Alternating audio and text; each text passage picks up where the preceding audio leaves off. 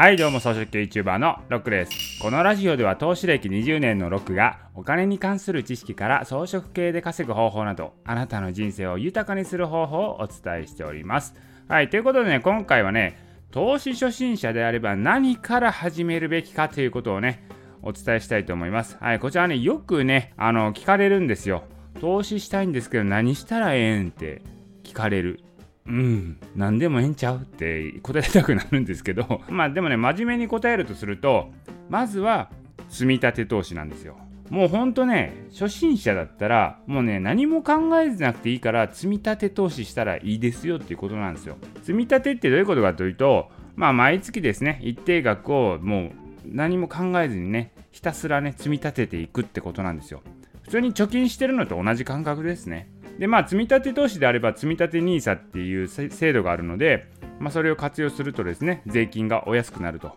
ただね積立 NISA っていうのは商品が限定されてるんですよ。よくあるのはもうインデックスっていうね。インデックスっていうのはあのいわゆる日経平均とかまあ、トピックスとか海外であればダウ平均 S&P って聞いたことあると思うんですけどいわゆるそういう指標があるんですね。日経平均であれば東証一部の225社の平均値なんですよ。それと連動する投資信託を買うってことになるんですよね。まあ、だから日経平均のインデックス型の商品を買うってどういうことかというといわゆる日経平均225社ありますよね。その225社を買うっていうことなんですよ。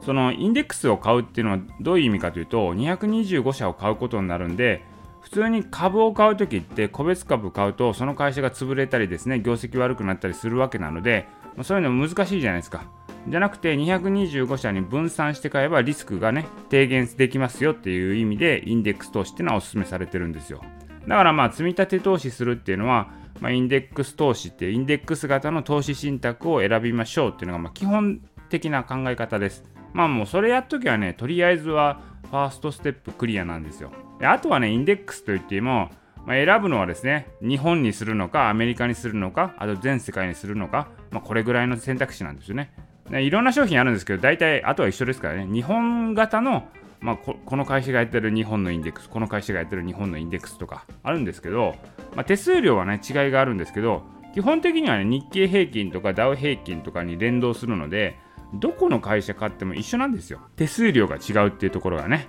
ポイントになってきます。で、あとは、なんかバランス型って言って株式だけなのか、まあ、あと債券入れるのかっていうとね、リスクの分散の度合いがいっぱいあったりするんですけど、まあ基本的にはインデックスでいいですね。インデックスというのは株式の日経平均とか S&P に連動したインデックス型の投資信託。これをね、積み立てれば、もうね、投資のですね、まあ、30%か40%ぐらいはクリアした感じですね。まあ、半分ぐらいいくかな。半分ぐらいはとりあえずクリア。俺投資してるねんって言いたかったらもうそれやったら半分クリアですね。インデックスであれば日経平均のインデックスであれば225社の株式を同時に買うことになってると。いうふうにねリスクが分散できてますよね。で積み立てであればそれをさらに時間分散っていう形でリスク分散できてるんですよ。要はですね日経平均って言っても上がったり下がったり上がったり下がったりしますよね。それを一気にボーンって買おうとするともういわゆる高値掴みっていう感じで一番高いところで買うリスクがあるありますよね。なんですけど、例えば毎月一定額であれば、高い時もあるし、低い時もあると。まあ、そんな感じで、まあ、だんだんですね、買い値がですね、平均値になっていくんですよね。そういうふうにね、時間を分散することでリスク分散をするっていうのが時間分散になります。なので、インデックス投資の積み立てするってどういうことかというと、銘柄分散もやって、時間分散もやっているので、めちゃめちゃリスク低減してるんですよ。リスク分散しまくってるんですよ。まあ、初心者がやるには全然いいんですけれども、やっぱね、その分リターンは少なくなってしまうわけなんですね。リスクに対してリターンがあると。まあ、ハイリスクであればハイリターン、ローリスクであればローリターンになるということなので、やっぱもうちょっとリスクを取るんだったら、まあ、積立投資で時間分散できますんで、投資対象をインデックスではなくて、個別株にしてみるっていうのもありです。例えばですよ、いわゆる天下のソニー様の株ありますよね。これをね、10年間、例えばもう毎月買い続けると。で、そしたらですよ、ソニーの株価ってね、10年間で10倍になってるわけなんですよ。まあ、日経平均ってね、この10年間で3から4倍ぐらいになってるわけですね。好調のアメリカ株って言っても、10年間で S&P は3倍ぐらいなわけなんですよ。いわゆるインデックスっていうのは、日経平均とかですね、銘柄を分散しているので、一つのところが業績良くてもですね、そんなにね、平均値としては上がっていかないと。それ S&P でもダウ平均でも一緒なんですけども、まあ、リスク分散してるからリターンも少なくなるっていうのは仕方がないんですよ。でも個別株だと株価はもっと上がるわけなんですよね。例えば大型の有料株なら潰れるリスクは低いですよね。で、個別株は上がり下がりが激しいんですけれども、その分積み立てをすることによって時間を分散して毎月定額を買えばですね、上がって上がったり下がったりし、上がったり下がったりするのをリス価格変動を分散することができると。そうすることによって、まあ、リスクを少なく、いわゆるインデックス、日経平均とか S&P 連動型よりもいいパフォーマンスを出すことができると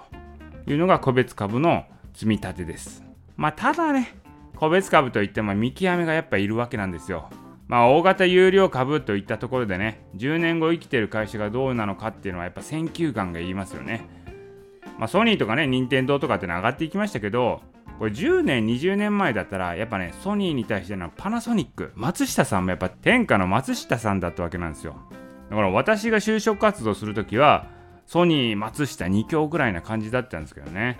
まあ、それがね、ソニーは株価10倍になりましたけど、パナソニックはね、10年前より株価下がってるわけなんですよ。うん、だから、これね、難しいですよね。天下の松下様でもですね、10年後に生きてるかどうかわかんないわけですよ。あと、外的要因で一気に業績がね、変化するものもありますよね。例えばですね、このコロナ禍であれば、航空とか鉄道、JR 系とかですよ、まあ、やっぱもうガッチガチだったのがですね、一気にダメになりましたからね。まあ、こんな感じであの個別株の場合は、多少の選球眼がいるんですけども、まあ、積み立てをすることによってあのリスクは低減できると。ただ、パフォーマンスはインデックスよりも悪い場合があると。なんですけど、インデックスよりもめちゃめちゃいいね、上がっていく株も出てくるわけなので、まあ、インデックス積み立てを基本ベースとしてやりつつ、ちょっと冒険するという意味で、個別株の積み立てしてみるのもいいんじゃないのかなと思いますね。まあそうやってですね、インデックスの積み立てだけやってても、ぶっちゃけね、投資のね、スキル上がんないんですよ。やりゃいいんですよ。やったらね、あの利益出るんでいいんですけど、でもね、投資のスキルは一切上がらないんで、まあ、個別株をね、積み立てするっていうところで、まあ、個別株の選究眼もいりますし、そういう業界の研究とかもやってきますから、まあ、そういうのをしつつですね、投資のスキルアップをしていくというのが重要なんじゃないのかなと思いますね。はい。ということで今回は投資初心者が投資を始めるならまず何からっていうところでお送りいたしました。今回の音声は以上です。